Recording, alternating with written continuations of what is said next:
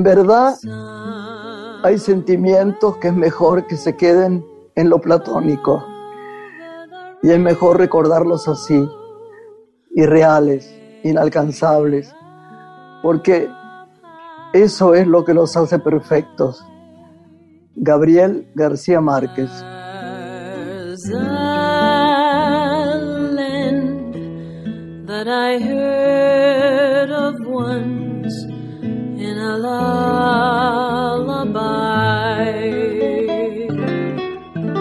Lori, ¿cómo va? Hola. En fin, buenas tardes. Buenas, ¿Cómo buenas estás? tardes. ¿Cómo estás, Bienvenidos corazón? a todos. Muy bien. Gracias por este García Márquez que nos regalás, el maestro del que- realismo mágico, premio Nobel de Literatura. Uno tiene a veces, vos y yo conversamos mucho sobre autores, ¿no? A veces vos me traes algunos que yo no conozco porque sos muy sabia con el poco tiempo que tenés para leer.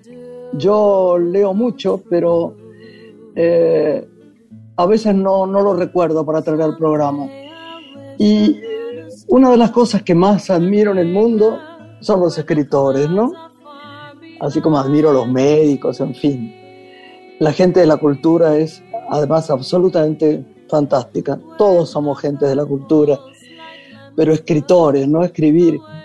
Y cuando conocí a García Márquez, tuve ese honor. Vos sabés que entraba eh, con el hijo de Teresa Constantini a un almuerzo que nos había eh, eh, preparado en Cuba el, eh, el presidente del festival.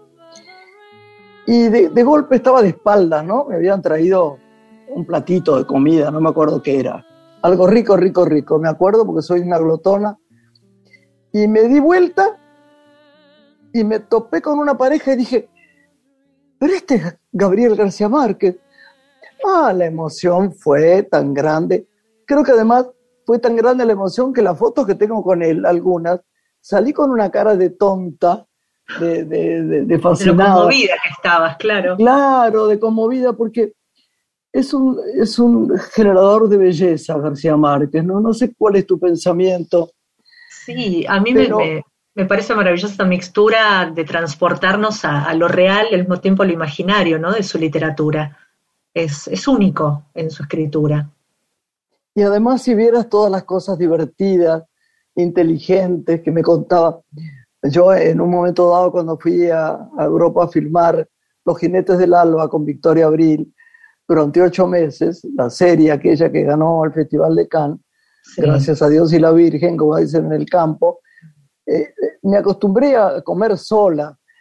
No es agradable estar solo en un país y comer sola, pero aprendí. Y yo se lo contaba, ¿no? Y él me dice, ay, a mí no me gusta ni comer solo ni en otro idioma. Y es gracioso porque es verdad. A nadie le gusta estar relajado y hablar en otro idioma que no es el tuyo, ¿viste? Aunque lo manejes bien. Y después todos sus pensamientos. No hablo nunca de parte política porque no he estudiado eh, ciencias políticas. Me hubiese gustado, pero recién ahora me doy cuenta, trabajé mucho, no tuve tiempo o no, no, no, no tuve el suficiente corazón y ganas para hacerlo. Por eso nuestros programas a través de los años, ¿no? Tenemos que decirlo, en, en todas las radios y en esta, que es nuestra radio querida, mía desde hace siglos, han pasado todos los gobiernos, yo estaba acá, todos los sitios, y yo no, no hablo de política, y vos lo sabés, nuestro programa tiene que ver con la historia de la cultura, la música, la literatura, el cine, el teatro dentro de ellos, este, eh, gente que invitamos divina, médicos, escritores, cantores, y, y nunca nos metemos, pero realmente creo que la libertad de poder conseguir esto, ¿no? De, de, hablar que jamás te digan, mira, no invites a Pilano, no invites a Mengano. Y García Márquez era un promulgador de, de, la libertad para decir cosas, ¿no? Y me regaló un cuentito que íbamos a hacer en cine y al final no lo hicimos nunca, que es una historia que se llama María de mi corazón, que un día la tengo que contar porque es una historia extraordinaria de una mujer que se pierde en una ruta y se sube un, se queda sola, no tiene nadie de familia, un marido que no sabe dónde está, en un México lejanísimo, y viene un ómnibus y la levanta y se da cuenta que donde la meten es en un loquero. Ella se quiere ir, en realidad se llamaba, présteme un teléfono, por favor, y nadie le da nada. Historia divina de García Márquez que me hubiera gustado hacer, quería hacerla Alejandro Doria y no pudimos hacerla, pero los recuerdos de los libros de García Márquez y la emoción que conlleva leerlo, ¿no? Porque hay frases de él tan profundas, tan románticas, tan lindas, tan fuertes. Yo tengo ganas de volver a leer, no, no sé, eh, no sé cuál, pero la Candia Heréndida, por ejemplo, ¿no? Eh, de su abuela malvada, los cuentos de él. Y una vez hablamos de por qué él escribía cuentos, ¿no? Yo te lo conté, que la, eh, sí. ¿Te acordás? Que era, lo, contamos cortito, que era, él fue a España y le contaron un cuento de la guerra civil española, donde iban a justiciar en la planicie más helada a un pobre hombre y, lo sacaron y lo empezaron a hacer caminar en, camisa para llevarlo a, a justiciar a una montaña. Y hacía mucho frío y ellos, los que lo iban a matar, tenían capotes enormes, abrigados, terribles, y decían, qué frío, hombre, joder, qué frío. Y él caminaba, caminaba con la camisa abierta, ¿no? El que iba a morir. Y en un momento dado, en un momento dado, ya avanzada la caminata, dice, hombre, qué frío, qué frío. Y le gritan los que están al lado que le iban a matar, calla, piensa en nosotros que tenemos que volver es, maravilloso. de terrores el cuento. Entonces García Márquez me, dijo, en ese momento yo dije, tengo que escribir cuentos cortos, ¿no? Así que fue, bueno, fue... Cinematográfico, lo ilustraste de manera cinematográfica, ese cuento. Sí, sí, piensa nosotros que tenemos que volver. Cruel. Bueno, yo, yo creo que tenemos una invitada genial hoy, podemos poner una linda música. ¿Qué te parece? Te propongo escuchar para recibirla un tema que se llama Esa musiquita, que ella la canta junto a otra grande de la canción, Mercedes Sosa. Qué bárbaro las dos. Bueno, hacemos un impas pequeñito y volvemos. Dale.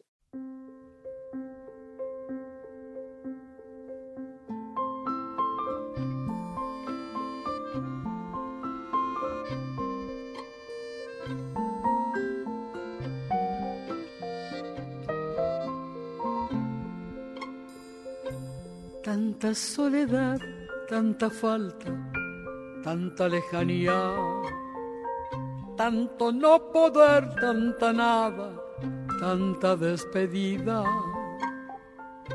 tan dolor de puertas cerradas, tan dolor que humilla, pero en tu piecita de lata, esa musiquita esa musiquita del pueblo, esa musiquita tan arrastradita que suena, tan arrastradita, como te acompaña y te mece, como te acaricia, como te devuelve a la vida esa musiquita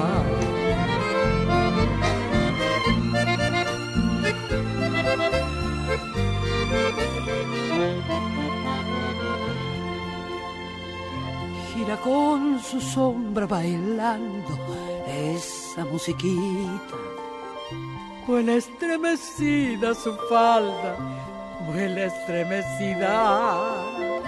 Desde que recuerdos la salva, mágica y sencilla, llena de temblores dulzones, esa musiquita. En la cara gris del espejo, de la bailarina, su rubor de niña bailando, su rubor de niña, mientras sin pudores se abraza a la melodía de esa musiquita del alma, esa musiquita, esa musiquita del pueblo, esa musiquita tan arrastradita que suena, tan arrastradita como la acompaña y la mece, como la acaricia, como la devuelve a la vida esa musiquita, como la devuelve a la vida esa musiquita.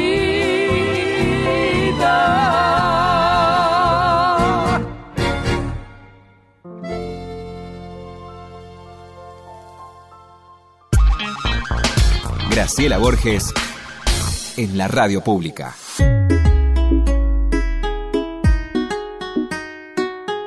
Lore, qué bárbaro. Veníamos con García Márquez y mi, contacto con él, mi encuentro en Cuba, en un momento tan alegría, de tanta, tanta felicidad, tanta libertad.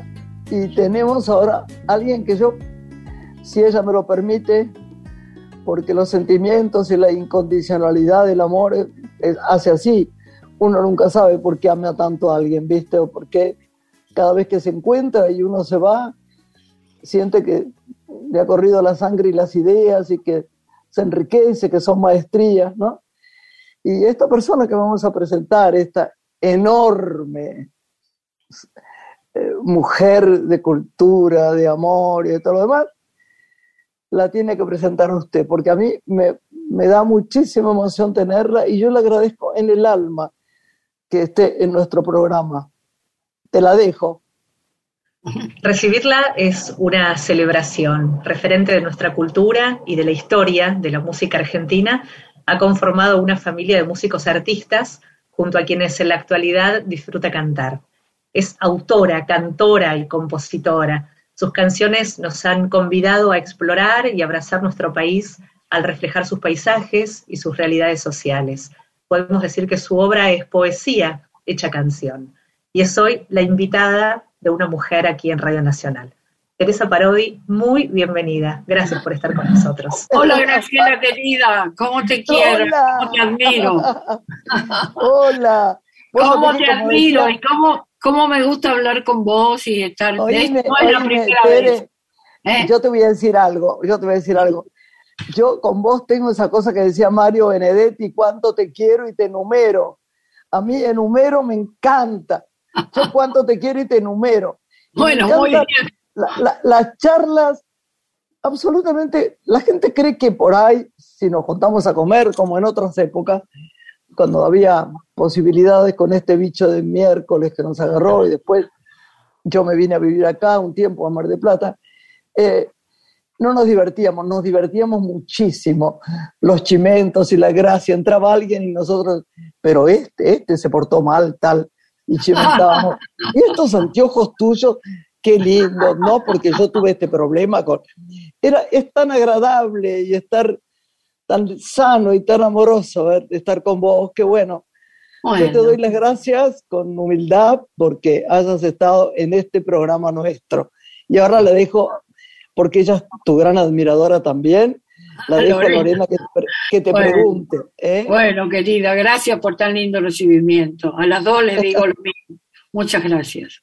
Merecidísimo. Es un honor hoy tenerte. Y empecemos por el principio, ¿no? Presentábamos sí. que tu actualidad es la emoción de cantar con tus hijos y tus nietos. ¿Cómo sí. nace ese vínculo de ellos profesionalmente con la música?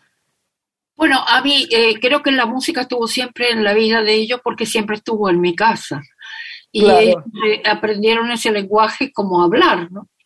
La música estaba ahí, yo tocaba la guitarra te cuento una anécdota que es muy simpática.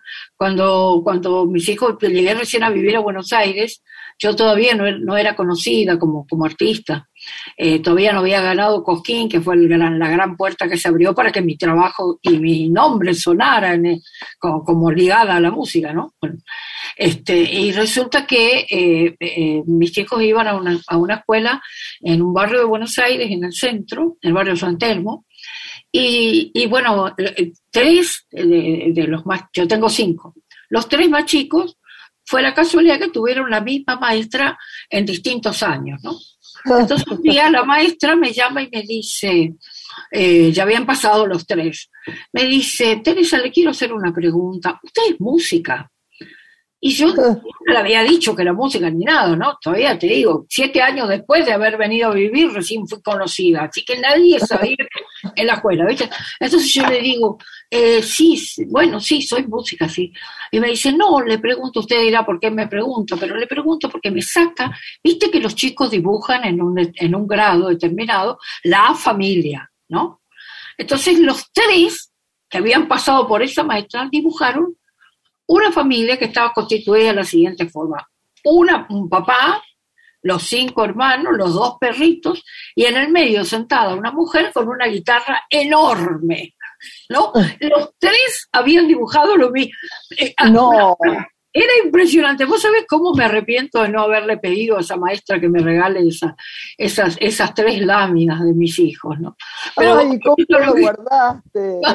no, claro, se quedó en la escuela, pero lo que te cuento es la anécdota esa, ¿no? De cómo la, la música reinaba en la casa, que dibujaban una guitarra enorme en el cuadro familiar, ¿no? Pero entonces desde ahí es que viene esta manera de vincularnos eh, entre nosotros con la música. Y después ah, ya mis nietos heredaron lo mismo y ahora tengo la enorme alegría de estar tocando con algunos de ellos y con mi hijo Camilo, que, justo es el padre de, dos de los, que, de los que más tocan conmigo, que son Emilia y Ezequiel, hijos de Camilo. ¿Y Teresa abrazaron el mismo género musical que vos? ¿Transitan por los mismos colores, texturas de tu música? Ellos tienen, sus propios colores y texturas y a mí me gusta saber que ellos la tienen y me gusta que se mezcle con lo que hago yo. Yo creo que siempre, mi querida Lorena, se aprende mucho si, se está dispuesto a aprender. Yo digo siempre que yo aprendo de mis mayores, aprendo de mis de, los que tienen mi, mi, propia edad, de mi propia generación, pero también aprendo muchísimo de las nuevas generaciones. Claro que sí. ¿Viste, Graciela, que ellos vienen con... Absolutamente. Abren otros caminos, tienen otras libertades, buscan otros sonidos. Y a mí eso me interesa mucho porque me, me provoca asombro y, y, me emociona y me gusta aprender cosas nuevas y modos nuevos de pensar la música. Por eso es que este, me vinculo mucho con los jóvenes. De hecho, como les contaba, estoy tocando con mi nieta Emilia y mi nieto Ezequiel y con Manu Sija, que es un gran músico argentino, yo creo que de, de las últimas generaciones es uno de los mejores músicos argentinos, multiinstrumentista, que es tucumano y que tiene una, una, una, una ductilidad asombrosa este, para, para vincularse con la música de todo el país. Y bueno, en este momento estoy haciendo muchas cosas con él y disfrutando mucho de esa juventud que, que, me, que me da esta oportunidad de, de andar por otros caminos maravillosos de la música. Yo tengo muchos cuentos con Teresa, uno inclusive que ella no sabe de una pelea que tuve yo. ¿Te acuerdas que te lo conté, creo? Un día.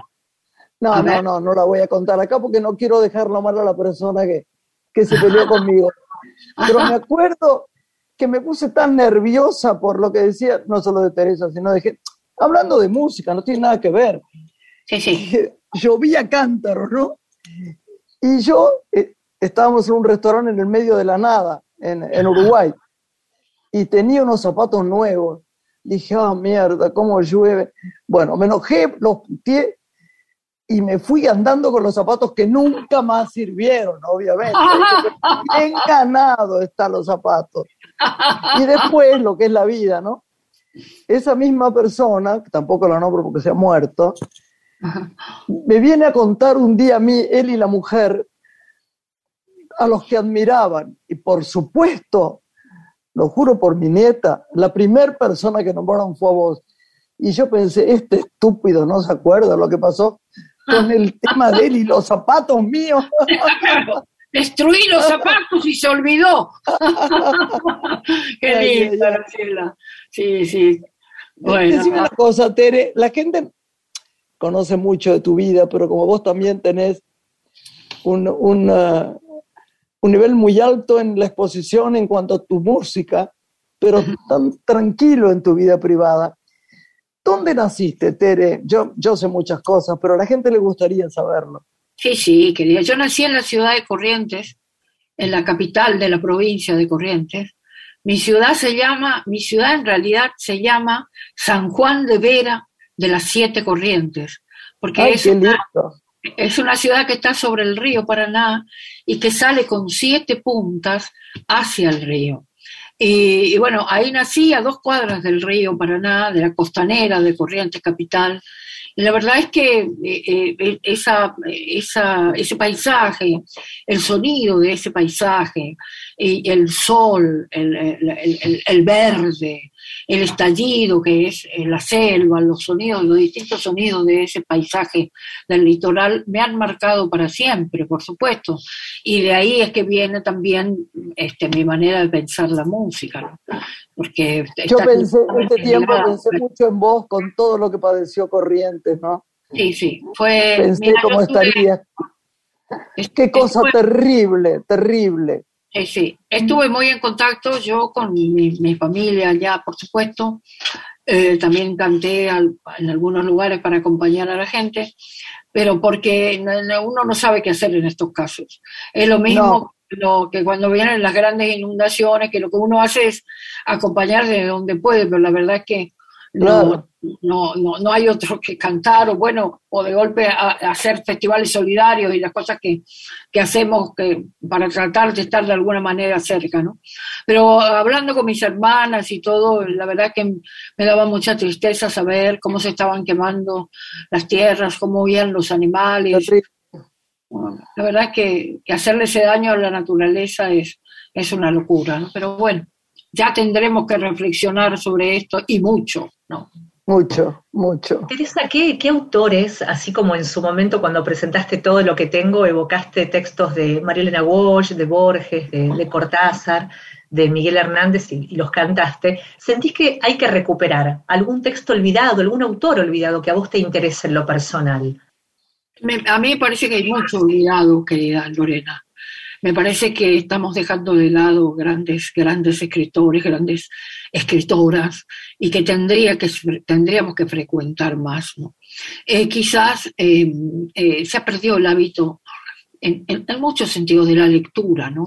y, de, y del, del, contacto con el libro, que es tan importante. Pero bueno, yo confío mucho en la educación pública y sé que la educación pública hace el esfuerzo que tiene que hacerse para tener, para que todos los niños y las nuevas generaciones tengan al alcance de su mano las posibilidades de leer a los grandes autores. A mí me gusta muchísimo la poesía y me parece que la poesía hace bien, además, al espíritu y enriquece a los seres humanos hacia adentro, ¿no?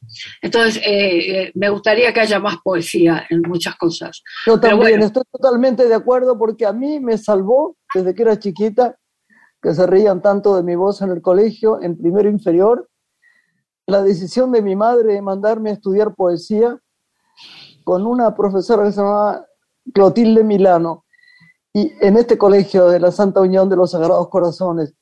Y me cambió la vida porque aprendí a hablar, y además a hablar a través de palabras de otros, sin que se burlaran. Era, yo pensaba que me iba a morir cuando tuviera que pasar al frente y hablar un poema he amado la poesía durante toda mi vida. Está presente en mí totalmente, más que nada, de nada, de nada. Más que el cine, más que nada. Junto a la radio son las cosas. Yo me acuerdo con qué placer yo iba a ver los poemas, los pequeños poemas, decía él, eran enormes, que hacía Alfredo Alcón, en algunos lugares donde íbamos. Y, y, era poca gente, eran bibliotecas chiquitas, ¿te acordás? Sí, eran 20, 30 personas y ahí estaba viva la poesía, ¿no? Y ahí estaba él diciendo grandes textos. y yo iba a mi casa y pensaba, ¿cómo puedo ser tan feliz? ¿Qué es lo que te dije antes, ¿no? De tener una persona que le hace tan bien a uno. Uno se va y se queda, siempre son maestrías difíciles de contar por la emoción que te generan, ¿no?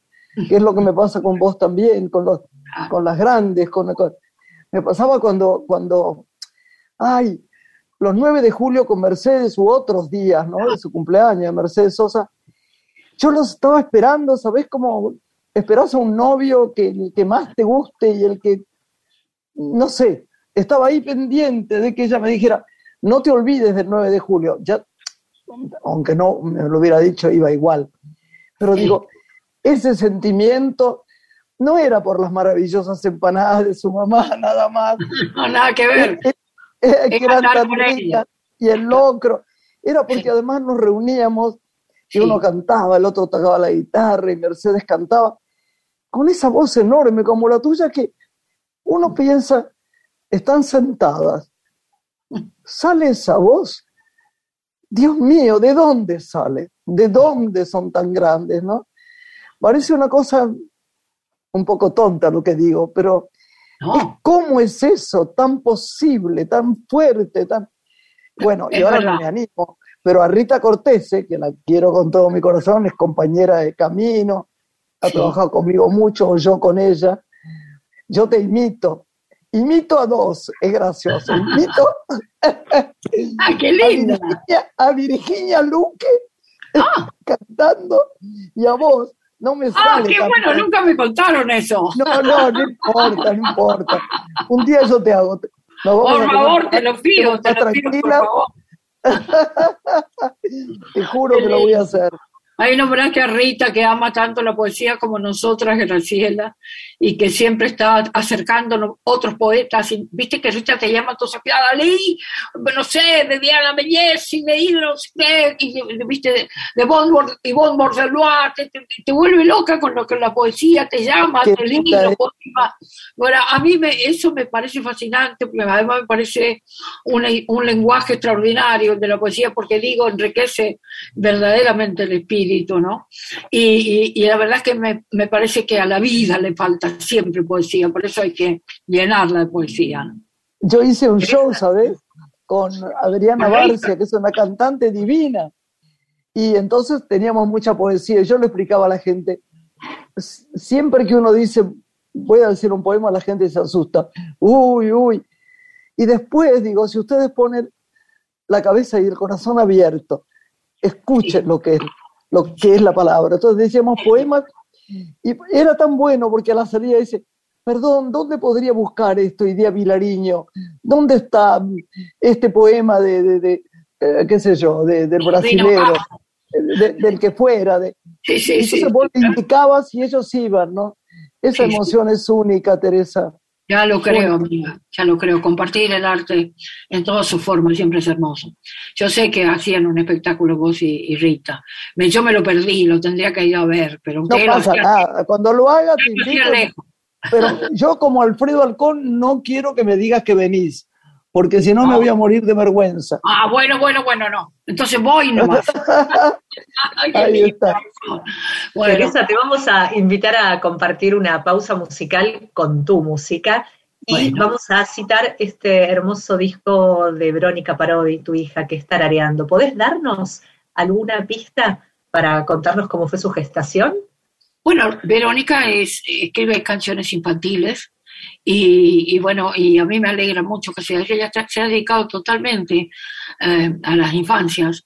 Eh, ella es eh, maestra, es profesora de, de, la primera este, etapa de la vida, de la primera etapa de la enseñanza inicial, ¿sí?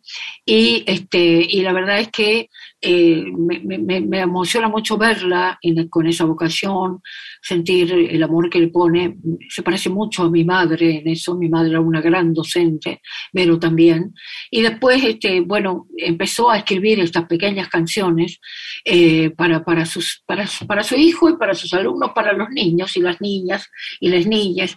Y la verdad es que me encanta acompañarla en, ese proceso creativo y me ha invitado a cantar varias veces sus canciones y me, da mucho orgullo hacerlo. Ya en, en uno de, los, de sus discos que se llama Tarareando, eh, bueno, yo canto justamente con una nieta mía, que también, que se llama Luciana Parodi, cantamos esa canción que, acabas de citar, que, que, le da el nombre al disco y se llama Tarareando. Escuchamos esto y, y seguimos con la gran Teresa. ¿eh?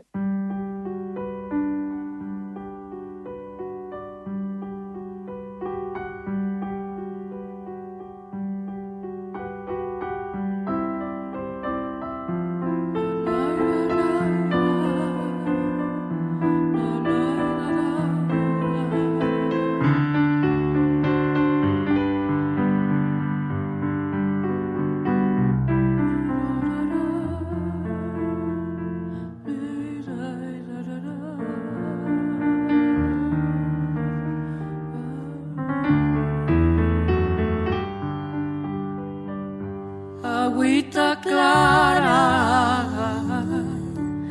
agüita clara, que corre y corre, agüita mansa, tarareando suavecito, voy saltando los charquitos, tarareando despacito, voy mojando agüita clara agüita clara que sube y sube, agüita mansa, tarareando,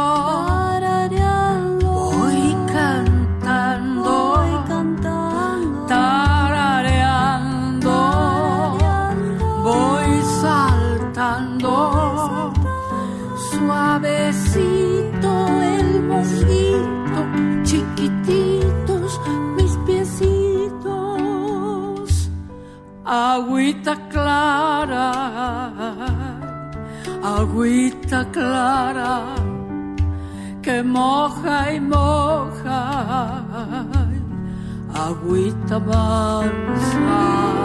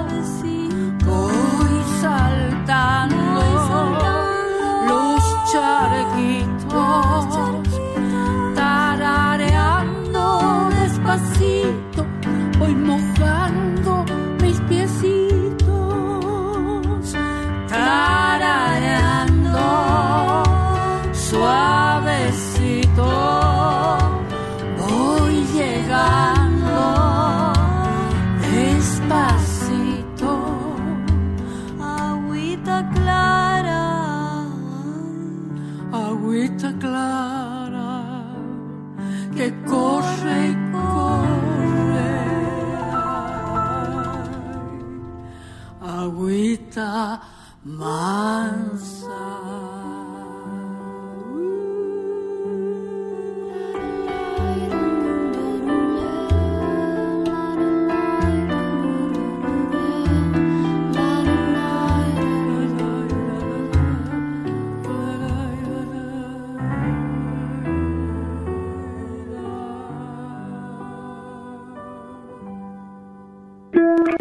Estás escuchando Una mujer con Graciela Borges.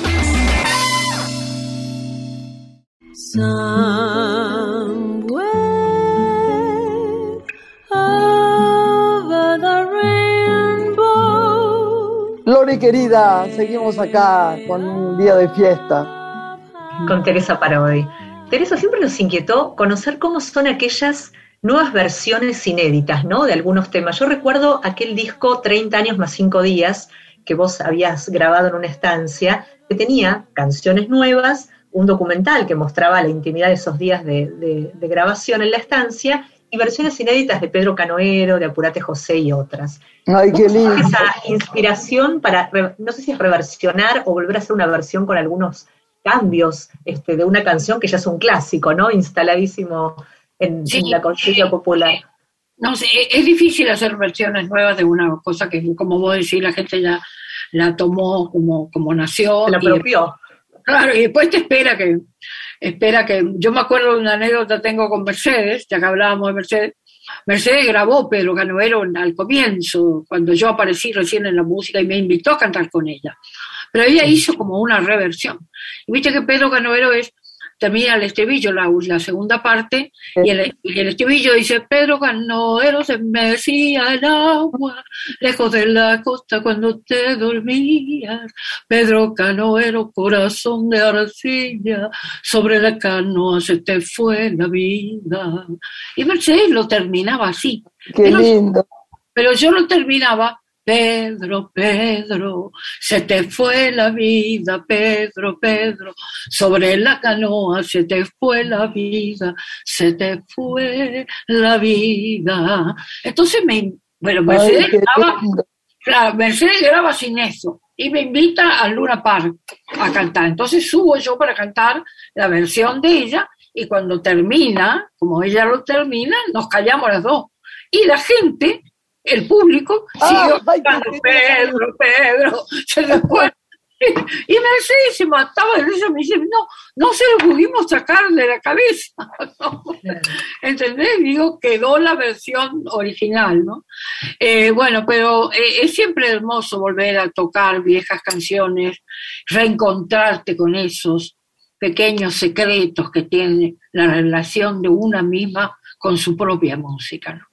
Es muy lindo eso. Es un momento Sí. de intimidad hermoso. Así que me gusta hacerlo, de todas maneras. Decime una cosa, eh, eh, hablando de Mercedes, que siempre hablábamos de los brasileros. ¿Te gustan los brasileros? Me encantan. Hay una música brasileña que me parece que es música de todos ya, mucho más que de ellos y, la- y grandes, grandes intérpretes. Vos sabés que alguien que a mí me conmueve, que fue muy amiga mía, que es, porque la gente que querés está siempre ahí, ¿eh? No Sí, es un paquete que se mueve de sitio. Es este, eh, primero, todas las canciones que ella hizo para una M- May Mini Niña, es María Betania, me encanta María Betania, me encanta.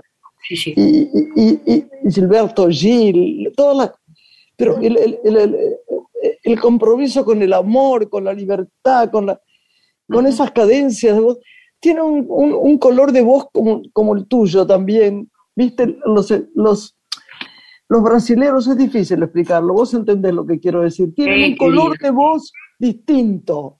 Sí, y tienen un swing especialísimo, un vínculo maravilloso con el ritmo y con la armonía de la música que usan, que hacen. ¿no?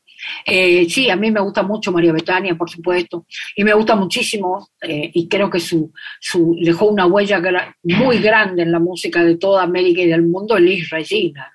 Elis Regina fue realmente Yo la conocí mucho, es verdad, era maravillosa, maravillosa, maravillosa. ¿no? maravillosa. es alguien que sigue siendo grande, que cada vez parece más grande este, Sí. Con el correr del tiempo, ¿no? Y bueno, y hay, hay bueno, Catano Veloso, bueno, hay, hay tantos, ¿no? Renato Teixeira, hay un montón de autores. más- Eh, eh, Sí, sí. Gal Costa también. Gal Costa, Gal ahora, pero bien. Genial. Genial. Yo, ¿Quiénes la verdad para que- vos, Teresa, revolucionarios de la música, si los hay? Bueno, hay muchísimos en todas las generaciones, por suerte. ¿no? Nosotros tuvimos en la Argentina muchísimos. Tuvimos a grandes, grandes revolucionarios de la música y seguimos teniendo. Este, en, el, en, en, en el materia de, de digamos, de arreglos y, y de, pen- de pensar la música de una forma diferente y rompiendo inclusive forma y demás, lo- sigue estando vivo lo- el recuerdo de lo que hizo el Chango Farías Gómez. ¿no? Chango Farías Gómez fue un revolucionario Ay, sigue siendo revolucionario. Bueno, Astor Piazzolla, bueno, Sí, sí. Este, eh, tantos, ¿no? Uno puede estar nombrando, bueno, en, todos los rubros, Spinetta, bueno, podemos estar en todos los rubros de la música. Y después grandes intérpretes renovadores, como Liliana Herrero, que es una, es una artista que, tremenda, que ha, que ha Tremenda. vuelta la forma de interpretar las canciones, la ha dado vuelta y, la, y ha hecho una propuesta absolutamente diferente, ¿no? Bueno, creo que hay eh, una enorme... A mí no me suele gustar nombrar mucho porque uno en la conversación a lo mejor te pones a charlar entusiasmado y, te- y no decís todos los nombres que quisieras. Es verdad, es verdad, es para verdad. poder, ¿verdad? Que pasa eso, ¿no? Pero bueno, hay tantos, Lalo Schifrin, perdón que te interrumpa porque me da tanta emoción todo esto que te acoto. Lalo Sí. Schifrin le dijo a Raúl de la Torre que fue a vivir a su casa una vez para que hiciera una música para una película. Sí, Le dijo, Raúl, no hay nada más importante que la música en la Argentina. Los músicos son fenomenales, grandes entre todos los grandes de todos los países. Exactamente. Hay grandes, grandes compositores. Raúl Carnota es otro gran revolucionario que va a tener una vigencia toda la vida. Es decir, hay, eh, por suerte, mucho para pensar. Y los grandes maestros, el Cuchi Samón, por favor. Sí, sí. Eh, eh, con, esa dupla con Manuel Castilla, que era poesía que es una, increíble claro, es un universo sonoro y de contenido, de belleza y de intensidad que es imposible, eh, no, no, no, eh, digamos, superar, ¿entendés? no, no, siguen dando cátedra siempre de esas obras maravillosas que nos dejaron. Este, por eso digo, eh, por suerte tenemos una gran riqueza musical y artística en la Argentina, en todos los, en todas las formas, en todas las expresiones artísticas. En un tiempo hablábamos con el hijo de Leonardo Fabio, no sé si Graciela se acuerda, que contaba que la música de su padre, por ejemplo, se escuchaba más en radios de otros países que aquí. ¿Observás que hay falta de música nacional propia eh, en las radios, en los medios? Que falta habitar con, con más... Pero ahora menos, ¿eh? ahora mucho más. Menos, pero no sé cómo lo, lo, observa no, No, yo creo, hay algunas radios, este, bueno, la Radio Nacional, esta sí, la radio folclórica, la radio este, clásica y la radio nacional, eh, pasa muchísima música argentina. Y en el interior se pasa mucha música argentina, Lorena. En el interior, en las regiones culturales fuertes, mucho arraigo, se pasa música argentina y se pasa del lugar, música local. Hay, un, hay por supuesto que eh, todos tendemos un poco a, pensar que lo que pasa aquí en Buenos Aires es lo que pasa en todo el país, pero no. Eh, te lo digo porque soy del interior y te lo digo porque estoy en Sadaik y estoy en ADI, que son dos instituciones que defienden los derechos de los intérpretes y de los autores y compositores, y nosotros sabemos la música que se pasa en el interior. Y es impresionante cómo en Córdoba, en Corrientes, en Resistencia, en Salta, Tucumán, se pasa música nacional. Pero cuando vas a hacer giras de teatro, como, como he hecho yo, o festivales de cine, sí. entras a un lugar a comer y está lleno de músicos que tocan allí los shows y la gente lo que tienen los autos puestos para escuchar es música nacional. Exactamente, por eso te digo que la verdad es que pero debería, este, es verdad, por ahí lo que más lo que pasa con más frecuencia es que la gente mira mucha televisión.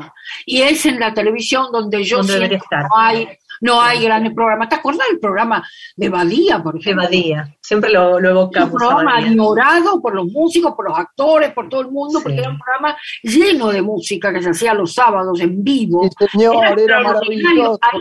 Ahí la gente conoció a, muchísimos artistas ahí en ese espacio. Mucho, mucho. esos programas no existen más. Hoy la televisión está pensada de otra manera. Y también cambió mucho, Lorena, la forma de escuchar música. Convengamos eso. Ahora la gente arma sus propias listas en Spotify y escucha en su casa, de su computadora o su teléfono, eh, la música que quiere de, cualquier parte del mundo, más allá de que se programe o no se programe en los medios de, comunicación. Eso también es algo que ha cambiado enormemente este, el vínculo de los pueblos con la música del mundo. Se escucha música del mundo en esas, en Spotify, ¿verdad? Interesa el formato disco cuál es su, realidad. Un disco que cuando uno lo compraba hasta lo elegía, por lo menos a mí me sigue pasando, hasta por el diseño de tapa, porque es una verdadera obra de arte, uno lo escucha de principio a fin, porque hay un mensaje completo del artista. Hoy Spotify deja a un lado un poco esta realidad, ¿no? Porque uno escucha música saltada, eh, compositores salteados. El único problema de eso, ¿sabe qué es, Lorena?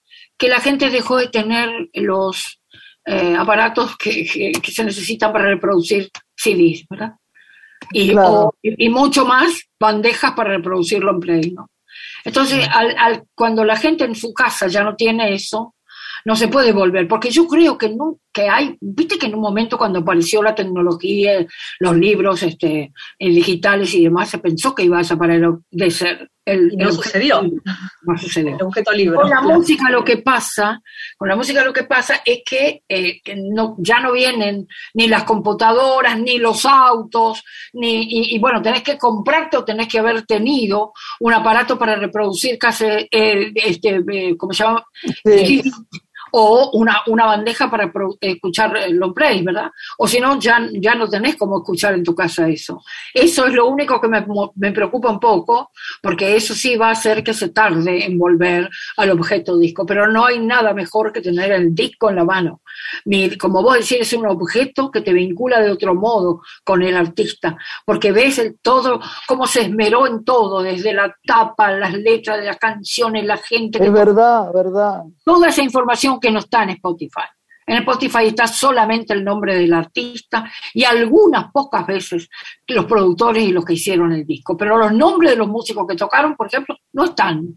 Y eso me parece, eso me parece que está pésimamente mal.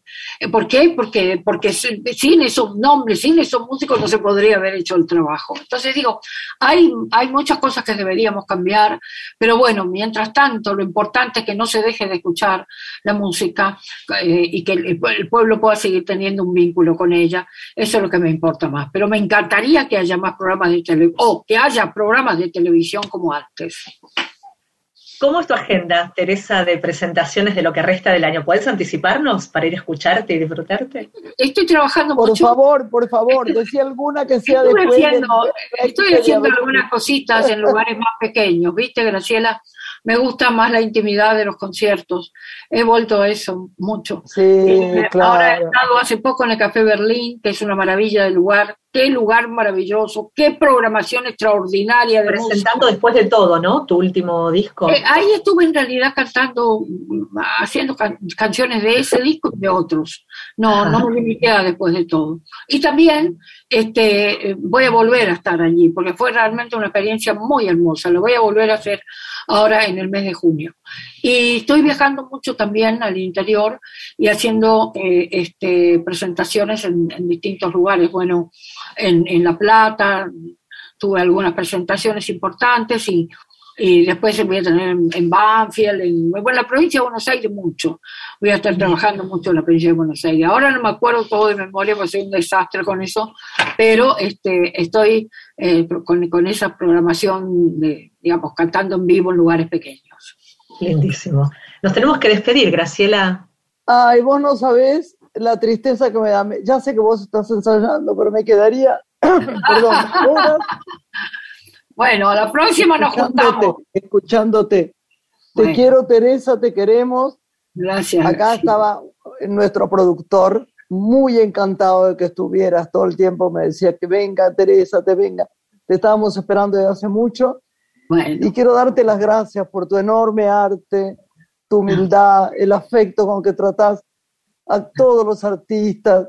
Toda la gente te quiere mucho y me parece que lo mejor de la vida es saber que el otro existe.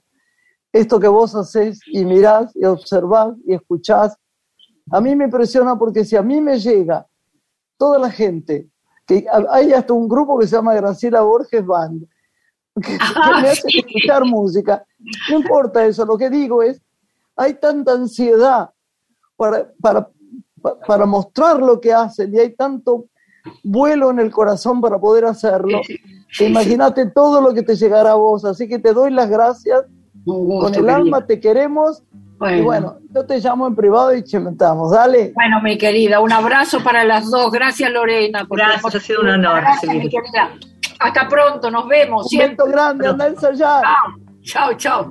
Una mujer se ha perdido, conocer el delirio y el polvo se ha perdido esta bella locura, su breve cintura debajo de mí.